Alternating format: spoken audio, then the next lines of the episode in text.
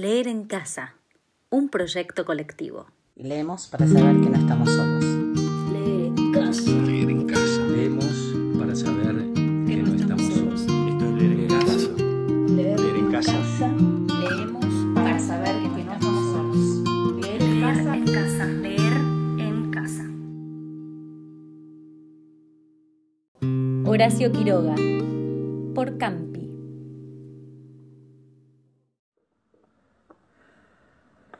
La gallina degollada. Cuento de Horacio Quiroga. Todo el día sentados en el patio, en un banco estaban los cuatro hijos idiotas del matrimonio Massini Ferraz. Tenían la lengua entre los labios, los ojos estúpidos y volvían la cabeza con la boca abierta. El patio era de tierra, cerrado al oeste por un cerco de ladrillos. El banco quedaba paralelo a él, a cinco metros, y allí se mantenían inmóviles, fijos los ojos en los ladrillos. Como el sol se ocultaba tras el cerco, al reclinar los idiotas tenían una fiesta. La luz enseguecedora llamaba su atención al principio, y poco a poco sus ojos se animaban. Se reían al fin estrepitosamente, congestionados por la misma hilaridad ansiosa, mirando al sol con alegría bestial como si fuera comida. Otras veces, alienados en el banco, zumbaban horas enteras imitando el tranvía eléctrico. Los ruidos fuertes sacudían a sí su inercia y corrían entonces, mordiéndose la lengua y mugiendo alrededor del patio. Pero casi siempre estaban apagados, en un sombrío letargo de idiotismo, y pasaban todo el día en su banco, con las piernas colgantes, quietas, empapados en glutinosa saliva el pantalón. El mayor tenía doce años y el menor ocho. En todo su aspecto sucio y desvalido se notaba la falta absoluta de un poco de cuidado maternal. Esos cuatro idiotas, sin embargo, habían sido el habían sido un día el encanto de sus padres. A los tres meses de casado, Massini y Berta orientaron su estrecho amor de marido y mujer y mujer a marido hacia un porvenir mucho más vital, un hijo. Así lo sintieron Massini y Berta, y cuando el hijo llegó a los catorce meses de matrimonio, creyeron cumplida su felicidad. La, la, criatura creció bella, radiante, hasta que tuvo un año y medio. Pero en el vigésimo mes lo sacudieron una noche las convulsiones terribles, y a la mañana siguiente no conocía más a sus padres. El médico lo examinó con esa atención profesional que está visiblemente buscando las causas del mal en las enfermedades de los padres. Después de algunos días, los miembros paralizados recobraron el movimiento, pero la inteligencia, el alma, aún el instinto se habían ido del todo. Habían quedado profundamente idiotas, babosos, colgantes, muertos para siempre sobre la rodilla de sus madres.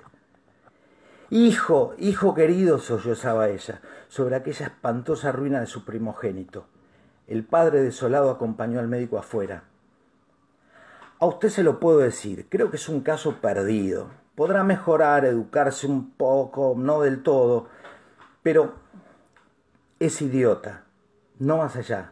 Sí, sí, asentía Massini. Pero dígame, ¿usted cree en que es una herencia que... En cuanto a la herencia paterna, ya le dije que lo que creía. Cuando vi a su hijo, ya le dije. Respecto a su madre, hay allí un pulmón que no sopla bien. No veo nada más, pero hay un soplo un poco rudo.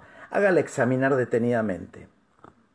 Con el alma destrozada de remordimiento, Massini redobló el amor a su hijo, el pequeño idiota que pagaba los excesos del abuelo. Tuvo asimismo que consolar, sostener sin a Berta, herida en lo más profundo por aquel fracaso de su joven maternidad. Como es natural, el matrimonio puso todo su amor en la esperanza de otro hijo, y nació éste, y su salud y ausencia de risa reencendieron el porvenir extinguido. Pero a los dieciocho meses las convulsiones de primogénito se repetían, y al día siguiente el segundo hijo amanecía idiota. Esta vez los padres cayeron en una honda desesperación. Luego su sangre, su amor estaban malditos, su amor sobre todo. Veinticinco años él, veintidós ella, y toda su apasionada ternura no alcanzaba para crear un átomo de vida normal. Ya no pedían más belleza e inteligencia con el primogénito, pero un hijo, un hijo como todo el mundo. Del nuevo desastre brotaron nuevas llamaradas del dolorido amor, un loco anhelo de redimir de una vez para siempre la santidad de su ternura. Y sobrevinieron mellizos, y punto a punto repitióse el proceso de los dos mayores. Mas por encima de su inmensa amargura quedaba Mazzini y Berta gran compasión por sus cuatro hijos. No sabían deglutir, cambiar de sitio, ni aun sentarse. Aprendieron al fin a caminar, pero chocaban contra todo por no darse cuenta de los obstáculos. Cuando los lavaban, mugían, hasta inyectarse en sangre al rostro.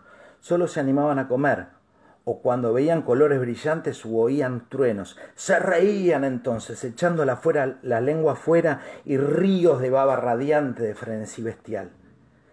Tenían en cambio cierta facultad imitativa, pero no se pudo obtener nada más. Con los mellizos pareció haber... Uy, se me fue. Con los mellizos pareció haber concluido la aterradora descendencia, pero pasado tres años desearon de nuevo ardientemente otro hijo, confiando en que el largo tiempo transcurrido hubiera aplacado la fatalidad. No satisfacían sus esperanzas, hasta ese momento cada cual había tomado sobre sí la parte que les correspondía en la miseria de sus hijos. Pero la desesperanza de redención ante las cuatro bestias que habían nacido de ellos echó afuera esa imperiosa necesidad de culpar a otros. Iniciaron con el cambio de pronombre, con eso iniciaron. Tus hijos. Y como más del insulto había de insidia, la atmósfera se cargaba. Me parece, dijo una noche Mazzini, que acababa de entrar y lavarse las manos, que podrías tener más limpio a los muchachos. Berta continuó leyendo como si no hubiera oído. Es la primera vez, repuso el rato, que te veo inquietarte por el estado de tus hijos. Mazzini volvió un poco la cara hacia ella con una sonrisa forzada. De nuestros hijos, me parece. Bueno, de nuestros hijos. ¿Te gusta así? Alzó los ojos. Esta vez Mazzini se expresó claramente. Creo que no vas a decir que yo tengo la culpa, ¿no? Ah, no, sonrió Berta, muy pálida. Pero yo tampoco, supongo. No faltaba más, murmuró. Que no faltaba más, que si alguien tiene la culpa no soy yo. Entiéndelo bien. Eso es lo que te quería decir. Su marido la miró un momento con brutal deseo de insultarla. Dejémoslo, articuló secándose las manos por fin. Bueno, como quieras. Pero si querés decir Berta, como quieras. Ese fue el primer choque, y le sucedieron otros, pero en la inevitable reconciliación sus almas se unían con el doble de arrebato y locura por otro hijo. Nació así una niña. Vivieron dos años con la angustia a flor del alma, esperando siempre otro desastre. Nada acaeció. Sin embargo, y los padres pusieron en ella toda su complacencia, que a la pequeña llevan a los más extremos límites del mimo y la mala crianza. Si aún en los últimos tiempos Berta cuidaba siempre de sus hijos, al nacer Bertita se olvidó de los otros casi por completo. Su solo recuerdo la horrorizaba, como algo atroz la hubiera obligado a cometer. A Mazzini, bien que en menor grado, le pasaba lo mismo. No por la paz que había llegado en sus almas, la menor indisposición de su hija echaba ahora fuera con el terror de perderla, los rencores de su descendencia podrida. Con estos sentimientos no hubo ya para los cuatro hijos mayores afecto posible. La sirvienta los vestía, les daba de comer, los acostaba, con visible brutalidad. No los lavaba casi nunca, pasaban todo el día sentados frente al cerco, abandonados de toda remota caricia. De ese modo Bertita cumplió cuatro años, y esa noche resultado de las golosinas, que era a los padres absolutamente imposible negarle, la criatura tuvo algún escalofrío y fiebre. Y el temor de verla morir o quedarse idiota tornó a reabrir la eterna brecha. Hacía tres horas que no hablaban, y el motivo fue, como siempre, los fuertes pasos de Mazzini. Mi Dios, no puedes caminar más despacio. ¿Cuántas veces? Bueno, bueno, es que me olvido. Se acabó, no lo hago a propósito. Ella se sonrió desdeñosa. No te creo tanto. Ni yo más te hubiera creído tanto a ti, tisiquilla. ¿Qué dijiste? Nada, nada, nada. Sí, te he oído. Mira, no sé lo que dijiste, pero te juro que prefiero cualquier cosa a tener un padre como el que has tenido tú. Mazzini se puso pálido. Al fin, murmuró con los dientes apretados. Al fin, víbora, has dicho lo que querías. Sí, víbora, sí, pero yo no he tenido padres sanos. Oyes, yo sí he tenido padres sanos. Mi padre no ha muerto de delirio. Yo hubiera tenido hijos como los de todo el mundo. Esos hijos son tuyos. Los cuatro son tuyos. Mazzini explotó a su vez. Víbora, tísica. Eso es lo que te dije. Lo que te quiero decir. Pregúntale, pregúntale al médico quién tiene la mayor culpa de la meningitis de tus hijos. ¿Mi padre o el pulmón picado? Víbora. Continuaron cada vez con mayor violencia hasta que un gemido de Bertita selló instantáneamente sus bocas. A la una de la mañana la ligera indigestión había desaparecido. Y como pasa fatalmente con todos los matrimonios jóvenes que se han amado intensamente, una vez aunque sea, la reconciliación llegó, tanto más efusiva cuanto infames fueron los agravios. Amaneció espléndido el día, y mientras Berta se levantaba, Bertita escupió un poco de sangre. Las emociones y mala noche pasada tenían sin duda gran culpa. Mazzini la retuvo abrazada largo rato y ella lloró desesperadamente, pero sin que ninguno se atreviera a decir una sola palabra. A las diez decidieron salir, después de almorzar. Como apenas tenían tiempo, ordenaron a la sirvienta que matara una gallina.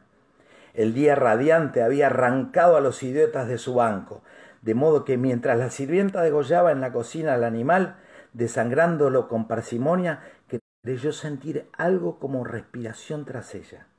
Se volvió y vio a los cuatro idiotas con los hombros pegados unos a otros, mirando, estupefacto, la operación. Rojo, rojo. Berta, gritó. Berta llegó, no quería jamás que pisaran allí, la cocina, y ni aun aun en esas horas de pleno perdón, olvido y felicidad reconquistada, podía evitarse esa horrible visión, porque naturalmente cuanto más intensos eran los raptos de amor a su marido e hija, más irritado era su humor con los monstruos. Que salgan, María, échelos, échelos, le digo. Las cuatro pobres bestias, sacudidas brutalmente a empujones, fueron a dar a su banco. Después de almorzar, salieron todos. La sirvienta fue a Buenos Aires y el matrimonio a pasear por las quintas. Al bajar el sol volvieron. Pero Berta quiso saludar un momento a sus vecinas de enfrente. Su hija se escapó enseguida a su casa. Entretanto, los idiotas no se habían movido en todo el día de su banco. El sol había traspuesto ya el cerco, comenzaba a hundirse, y ellos continuaban mirando los ladrillos más inertes que nunca. De pronto algo se interpuso entre su mirada y el cerco. Su hermana, cansada ya de cinco horas paternales, quería observar por su cuenta. Detenida al pie del cerco, miraba pensativa la cresta. Quería trepar. Eso no ofrecía duda. Al fin se decidió por una silla desfondada, pero aún no alcanzaba. Recurrió entonces a un cajón de querosén y un instinto topográfico le hizo colocar vertical el mueble, con el cual triunfó. Los cuatro idiotas la miraban indiferente. Vieron como su hermana lograba pacientemente dominar el equilibrio y como en puntas de pie apoyaba la garganta sobre la cresta del cerco, entre sus manos tirantes. La veían mirar a todos lados y buscar apoyo con el pie, para alzarse más, pero la mirada de los idiotas se había animado. Una luz insistente estaba fijada en sus pupilas. No apartaban los ojos de su hermana, mientras creciente sensación de gula bestial iba cambiando cada línea en su rostro. Lentamente avanzaron hacia el cerco. La pequeña, que había logrado calzar el pie, iba a montar el cerco y a caerse del otro lado. Seguramente se sintió cogida de la pierna. Debajo de ella los ocho ojos clavados en los suyos le dieron miedo. ¡Soltame! ¡Déjame! gritó sacudiendo la pierna, pero fue atraída. ¡Mamá! ¡Ay, mamá! ¡Mamá! ¡Papá! lloró impresionadamente. Trató aún de sujetarse del borde, pero se sintió arrancada y cayó. ¡Mamá! ¡Mamá! no pudo gritar más. Uno de ellos le apretó el cuello, apartándole los bucles como si fueran plumas, y los otros la arrastraron de una sola pierna hasta la cocina, donde esa mañana se había desangrado a la gallina, bien sujeta. La arrancaron, la arrancaron la vida segundo a segundo. Mazzini en la casa de enfrente creyó haber oído la voz de su hija. Me parece que te llama, le dijo a Berta. Prestaron oídos, inquietos, pero no oyeron nada. Con todo, un momento después se despidieron y mientras Berta iba a, dejar su sombrero, Mancini avanzó al patio. Bertita. Nadie respondió. Bertita alzó más la voz, ya alterada, y el silencio fue tan fúnebre para su corazón siempre aterrado que la espalda se le heló de horrible presentimiento. Mi hija. Mi hija corrió ya desesperado al fondo, pero al pasar frente a la cocina vio en el piso un mar de sangre. Empujó violentamente la puerta entornada y lanzó un grito de horror. Berta, que ya se había lanzado corriendo a su vez al oír el angustioso llamado del padre, oyó el grito y respondió con otro grito. Pero al precipitarse en la cocina, Mancini, lívido como la muerte, se interpuso conteniéndola. No, no, no entres no, no entres. Berta alcanzó a ver el piso inundado de sangre, solo pudo echar sus brazos sobre la cabeza y hundirse a lo largo de él con un ronco suspiro. Horacio Quiroga. Se los recomiendo. Leer en casa. proyecto colectivo para saber que no estamos solos.